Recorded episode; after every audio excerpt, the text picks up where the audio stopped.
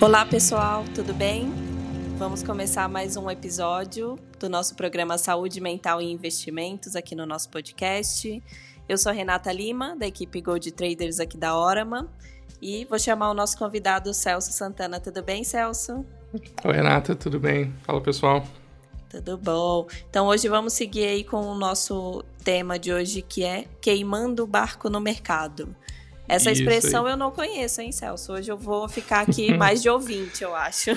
Joia. Não, vamos lá. É, ela pode ser queimando o barco, queimando o navio. A gente ouve bastante, principalmente entre né, o mercado dos day traders. Mas antes, é, aproveitando isso, deixa eu, deixa eu mandar um salve aqui, Renato, para os nossos ouvintes aí que são fiéis, sempre estão mandando aí é, para mim mensagens ou estão dando feedbacks aí positivos do nosso, do nosso, do nosso programa. Então, um abraço aí para o Cid, para o Davi, Daniel, Ismael, o pessoal lá do Telegram também que me manda, sempre quando eu posto lá, quando sai o episódio do Telegram no Divan do Mercado, o pessoal me manda às vezes mensagem no privado, falando e tal, e dando é, o feedback deles e, e elogiando aí. Então, obrigado aí, pessoal. Continue ouvintes fiéis aí. Mas vamos lá então, Beleza. Renata. Hoje. O que que significa isso? O que, que significa esse queimando o barco no mercado? Então, é, na verdade, essa expressão ela é bem maior, né? Ela não se aplica ao mercado, uma expressão de quem seja a motivação. Ela pode ser usada em qualquer dos, dos ambientes, enfim, não só no mercado financeiro. E eu quis trazer essa expressão porque é, uma, é algo que complementa um pouco do que a gente falou no podcast passado, que é da profissão, né? Se, é, quando a pessoa ela tem uma outra profissão e ela também está fazendo investimento e principalmente está operando diariamente no mercado, como conviver com isso. E tá. nesse momento, a gente vem com essa, essa expressão se encaixa. Por quê? O que é o queimando o barco ou queimando o navio e tal? Aí, se a gente dá um Google aí rapidinho, a gente encontra várias origens. Então, tem, tem locais que vão dizer que é, reza aí a lenda que veio lá do Hernán Cortés, né, o conquistador espanhol, quando ele chega aqui nas Américas, é, ele teria então, pra, de uma forma, para conseguir né, tomar aí dos índios, é, os habitantes da época, para conseguir levar isso a cabo, ele teria então queimado os barcos de forma que ou eles conseguiam de fato a dominação, né, com os soldados espanhóis, uhum. ou eles morreriam. Então eram 880. Aí tem uhum. outros que dizem hum. que, que essa expressão vem do Pizarro, que é outro conquistador espanhol da mesma forma, quando desembarcou aqui na América do Sul com os seus homens e tal, nessa mesma linha de queimar os navios, que eles chegaram de forma que eles teriam então que prosseguir na missão deles, né, com o objetivo, e não teriam como pensar em voltar, né, aquilo do tudo ou nada. Ou seja, é vencer ou vencer, né? Exatamente. É, ou morrer também. Né? É. que teria essa possibilidade aí. Então, queimar o barco seria você não ter plano B, né? De fato, você ir de cabeça naquilo sem ter essa possibilidade de sair, né? Para um, uma outra... com né? um, para um outro objetivo, uma fuga, né? Você ter que enfrentar, de fato, tudo aquilo ali que for proposto e, e, ir para frente, né? De qualquer forma, ou morrer tentando, que seria também uma grande possibilidade aí, principalmente a gente falando na, na área, as analogias militares aí, né? com certeza muitos uh, morreram. Mas, uh, e aí, por que, que eu quis trazer esse tema? Né? Então, uh, também tem uma outra expressão que é que complementa essa, a gente, né? tubarão no tanque, isso está bem em voga, tem muitos youtubers falando sobre isso, que é a ideia de você colocar, né, os japoneses lá quando iam né, pescar, colocavam um tanque de peixe dentro do barco, pra, de modo que esses peixes cheguem, cheguem mais frescos, né? Você colocando um tubarão lá, você faz com que esses peixes deixem de secretar uma enzima e tal, que fariam com que essa luta pela sobrevivência, né, essa motivação frente à morte, que é ter um tubarão ali, poderia fazer com que, faz com que, né, teoricamente é isso aí, eu não sei se é verdade ou não, faz com que a carne desses peixes fique mais fresca ou melhor, enfim. Caramba! É, é, então, essa, essa criar essa necessidade, essa urgência. Tá. E, e sim. E na e prática, eu... na vida real ali do trader, é, de que forma que, que essa expressão se encaixaria? Por exemplo, é, é bom ou é ruim a pessoa não ter um plano B? Então, aí que a gente vai. Né, por isso que eu quis trazer esse tema. Na, na vida real, a gente pode pensar assim, até no momento que a gente vive, de você começar a empreender ou, ou quem estava esperando para, né, fica namorando com outro objetivo na vida, ah, vou deixar essa minha profissão para seguir essa outra.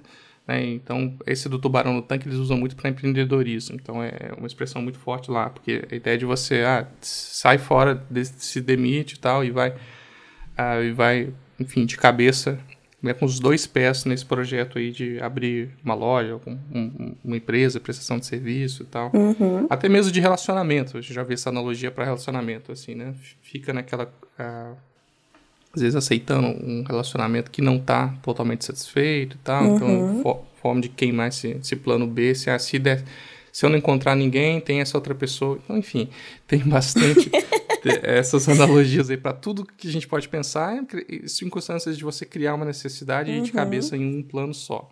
Sim. É, bom, aí eu quis trazer porque essa semana eu tive seis atendimentos de emergência. O que, que são atendimentos de emergência? Quando a pessoa ela perde um grande valor, isso no mercado financeiro, tá? Trazendo bem para nossa realidade uhum. aqui. É, são pessoas que perdem um grande valor, então varia, né? Isso aí vai para cada um, mas é, do exemplo é, empírico prático dessa semana foi de 20 mil reais a 200 mil reais. Caramba. Em um único dia e às vezes em, um único, em, em uma única operação.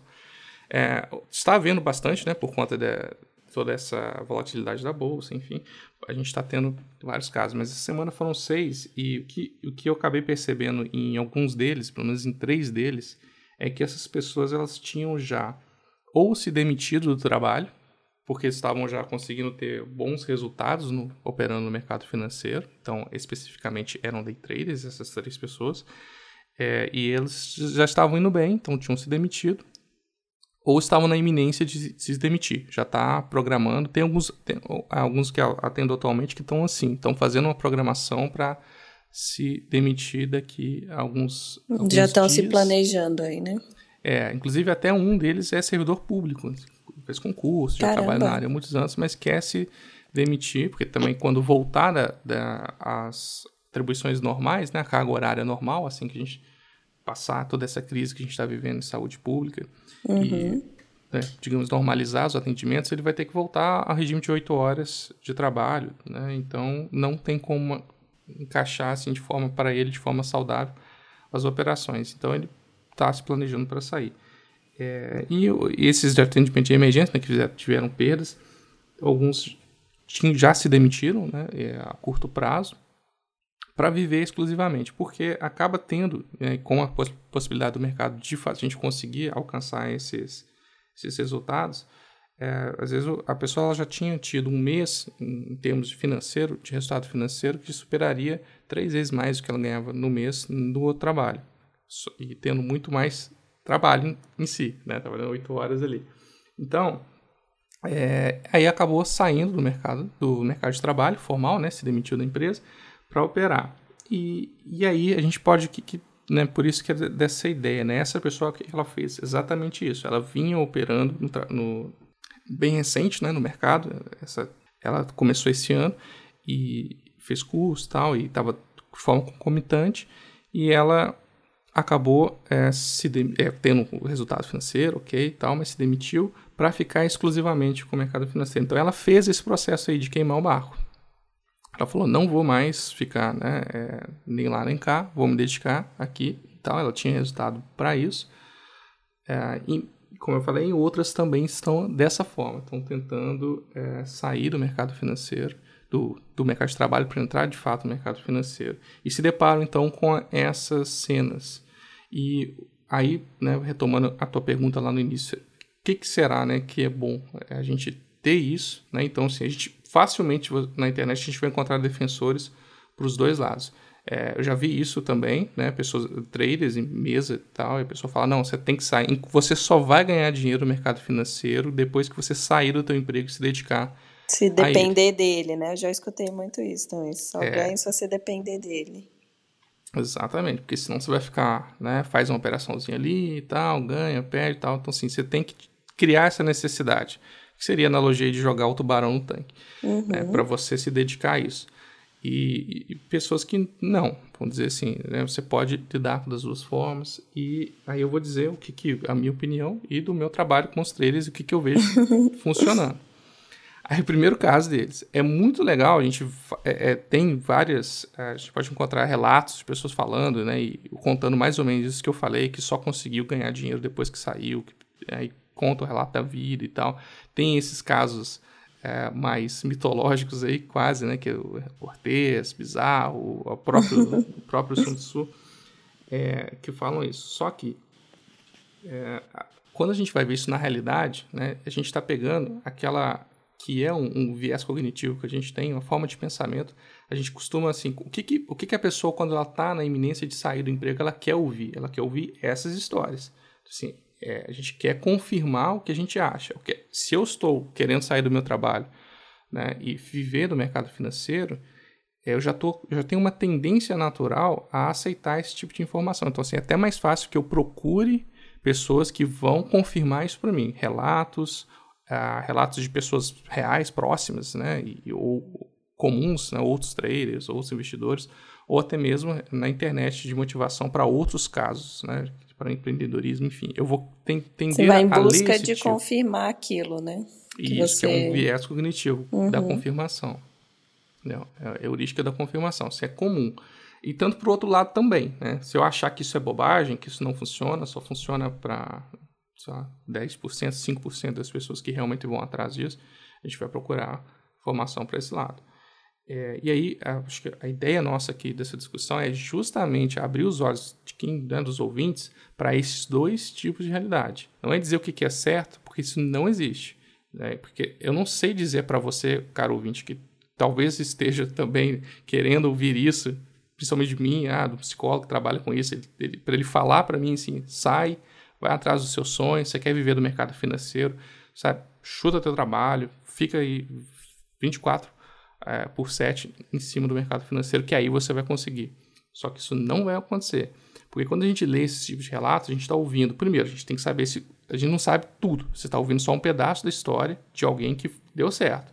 Para uma pessoa dar certo, milhares, centenas de milhares, milhões de pessoas não conseguiram. E às vezes pessoas que tinham a condição operacional, condição de vida que era mais favorável a dar certo, mas por outros motivos, enfim, que a gente não vai saber, você não vai ler isso no relato, não conseguiram. Né?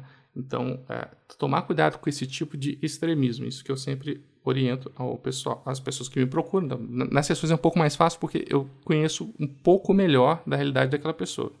Né? Ou pelo menos a superfície ali inicial do que ela traz, do que como que foi a vivência, como que ela está a, o projeto de vida dela naquele momento, né, e todas as outras variáveis, circunstâncias que são complexas mesmo, e é de cada um, não existe. Por mais que a gente faça avaliação de perfil, cada um tem um perfil, e mesmo que é, se a gente falar em termos de avaliação clínica com escala, inventário e tal, ainda, ainda que fossem iguais, o contexto é completamente diferente e cabe só àquela única pessoa. Né? Então, tomar esse tipo de cuidado com essas leituras de que você tem que fazer isso. Ah, porque às vezes a pessoa pode até falar isso com uma certa.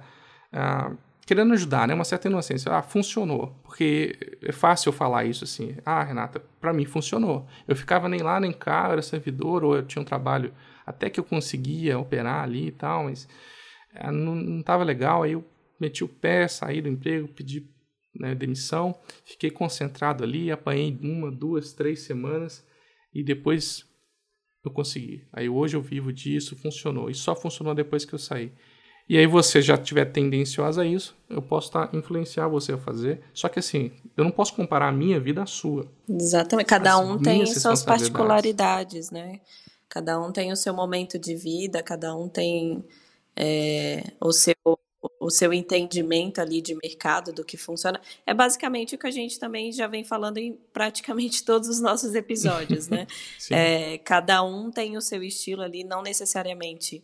Por exemplo, eu opero mini índice, estou ganhando dinheiro, você vai entrar lá e, e, vai ter, ou às vezes o mesmo sucesso, ou pode ter muito mais sucesso que eu, mas é, cada situação aí, né, vai ser pertinente a cada ser humano. Nenhuma uhum. situação é igual para todo mundo. Cada um tem a sua forma de observar, além da sua forma do, do que está por trás ali de você também. Sim, exato. E uma coisa que a gente pode afirmar com base em estudos e também uma rápida jogada aí no Google Acadêmico, se você colocar estresse, tomada de decisão, ansiedade, é, medo de falhar, tem alguns artigos que já é, principalmente na área da psicologia desportiva, que trabalha com atletas, né, com medo deles não conseguirem e tal, que é um, um, um, um ramo né, de profissão também, um atleta ele é profissional, que é bastante competitivo e que para um conseguir, milhares falham, né, não conseguem chegar lá para que um consiga. E às vezes a gente ouve aquele único falando, falando sobre motivação, que deu certo e tal, e a gente acha assim que é, é bom, agora eu vou fazer exatamente o que ele fez e, vai dar. Né, e a gente também. olha o sucesso do outro, né? Assim, a gente não sabe também o que, que a pessoa precisou passar para estar tá ali, né? Se a gente Exato. fizer essa analogia aí com futebol, às vezes é, eu, eu nem gosto de futebol, tá? Eu detesto futebol. Mas às vezes é, a gente se pega pensando, né? Fala, ai, nossa, queria ser o jogador de futebol. Tão, tem a vida tão fácil, né? Tão simples, é. tem estresse.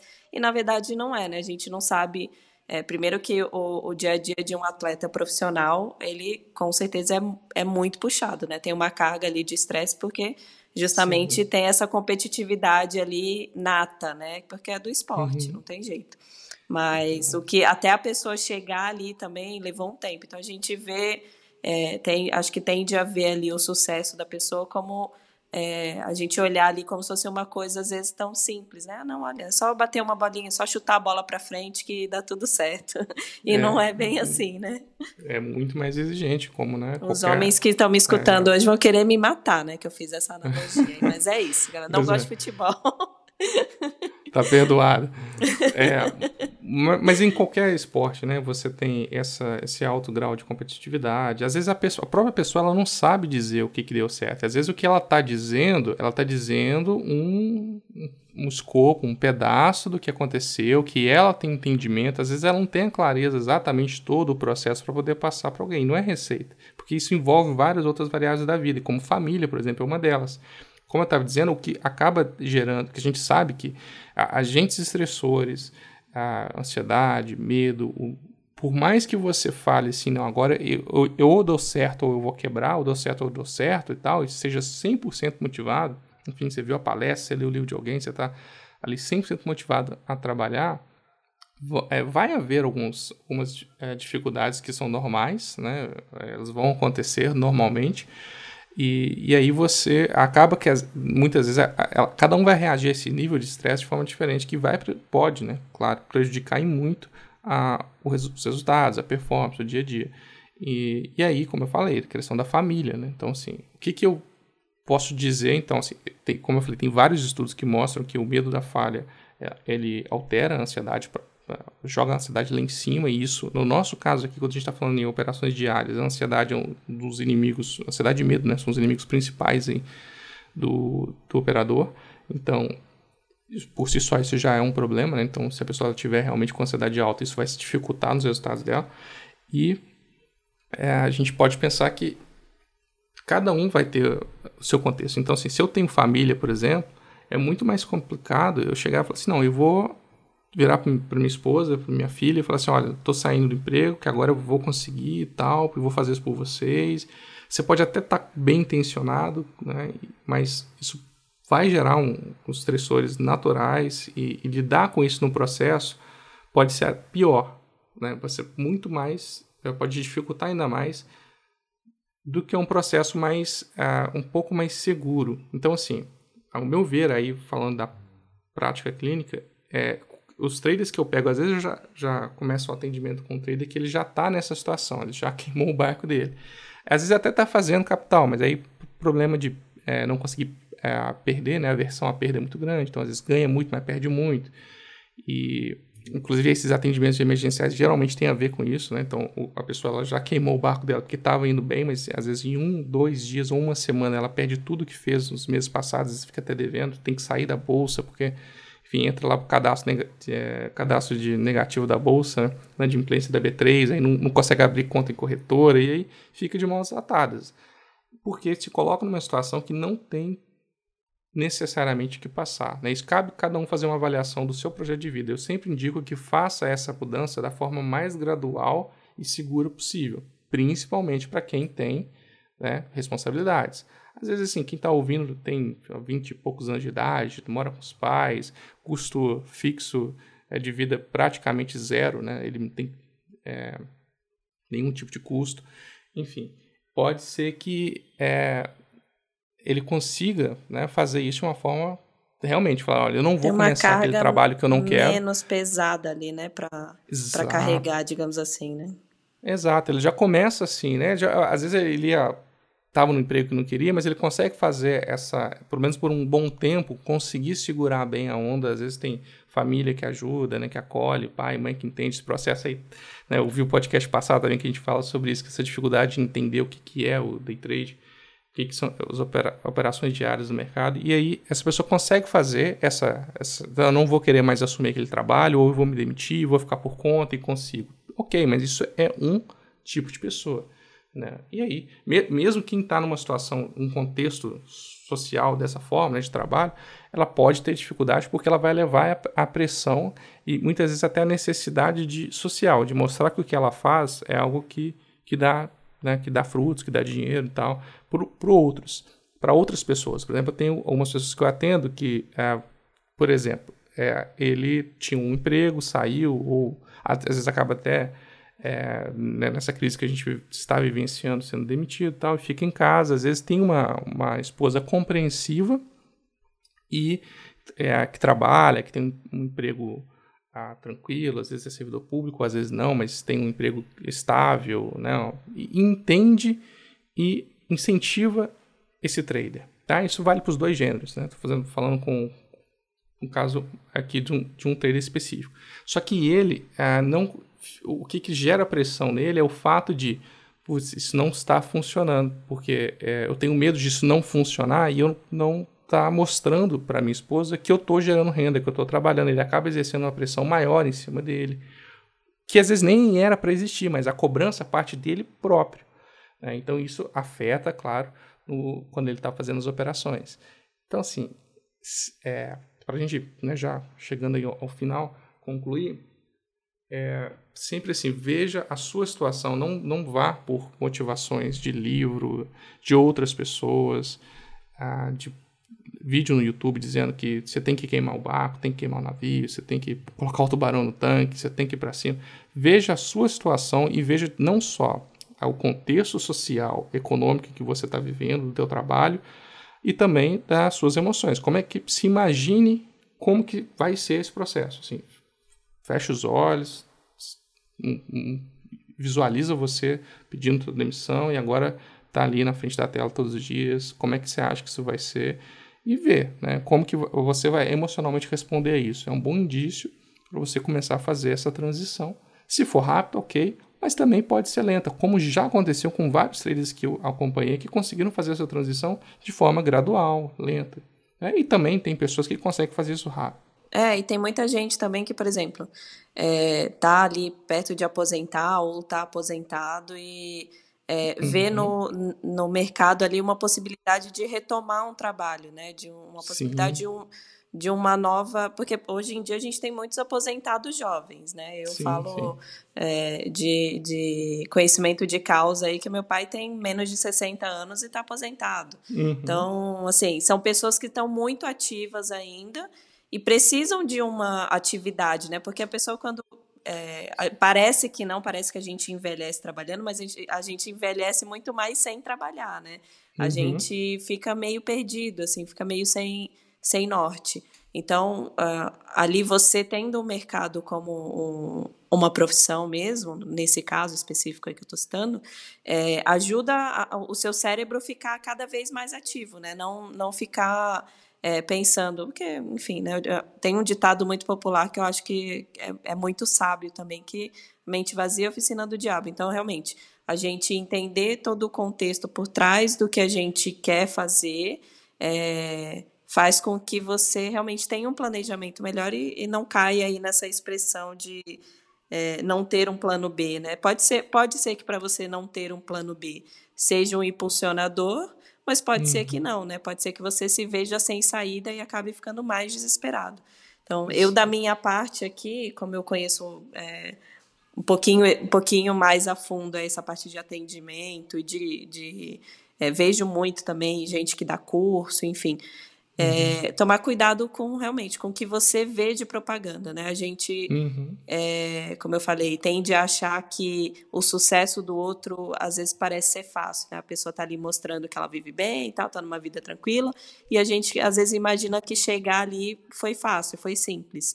E não foi. Ou também é, não é daquele jeito que ela está mostrando, né? Tem muito, a uhum. gente vê muito vendedor de sonho por aí, uhum. né? Principalmente nesse Sim. mercado. Então, tomar muito cuidado, fazer um planejamento financeiro ali na linha mesmo, colocar suas contas no papel, quais são as suas contas diárias, quais são as suas contas, as suas contas fixas, né? Quer dizer, é, o que que você pode deixar de ter, o que que você, o que que é essencial para sua vida, ainda mais se você tem família ou não. É, por mais que você não seja necessariamente provedor ou provedora do seu lar, mas com certeza é uma receita que, se não tiver, ela vai pesar em algum momento, né? Sim. Então, acho é. que o essencial é isso, né? A gente fazer esse, esse, essa visão de futuro e colocar no papel que você tem hoje também. Exatamente. Faz, é, eu acho que o recado é esse, sempre vai ser, né, da nossa parte, que é você ter equilíbrio, clareza das suas decisões e não agir por impulso. Exato, isso mesmo. O, a gente tem né, essa intenção aí, às vezes, de um dia de. Principalmente quem não está tão contente com o trabalho, assim, que não está vivendo um momento bom aí uhum. no, no, na sua profissão, tende a. Ah, não, eu tenho um plano B, então se eu cansar daqui, eu vou para lá. Mas uhum. a vida adulta é um pouquinho mais diferente, né? A gente precisa ter um planejamento mesmo para as coisas é, saírem ali como a gente quer que saiam, né? Ou pelo menos ter o mínimo de impacto possível nisso. É isso aí. Fechamos então? É, eu, acho, eu acho que, que é, um, é, uma mensagem é, polêmica, né? De certa forma, Sim, porque a gente exato. não fala o que o pessoal quer ouvir, mas a gente, assim, nosso compromisso é trazer uh, realidade. Assim, como eu trato muito né, do dia a dia com as pessoas, independente do que elas estão fazendo no mercado financeiro ou não estão no mercado financeiro, mas é, e, e, isso no final das contas nós somos todos né, indivíduos, pessoas com sonhos, com é, desafios e a gente tem que saber equilibrar isso tudo aí. Exatamente. A gente tem que. O nosso papel aqui é, é fazer esse papel aí de choque de realidade mesmo, né? Nem sempre é bom ouvir, mas a gente tem que falar, não tem jeito. É isso aí. Acho que é isso então, né, Celso? Então, galera, obrigada por escutar. Celso, quem, quem quiser seguir lá, arroba psicologia financeira. Quem quiser mandar um e-mail é contato arroba psicologiafinanceira.com, sem BR, tá? Beleza. E quem quiser entrar em contato aqui com a gente da Orama é goldtraders.orama.com.br. Beleza, galera? Obrigada. Até a próxima, Celso. E é isso.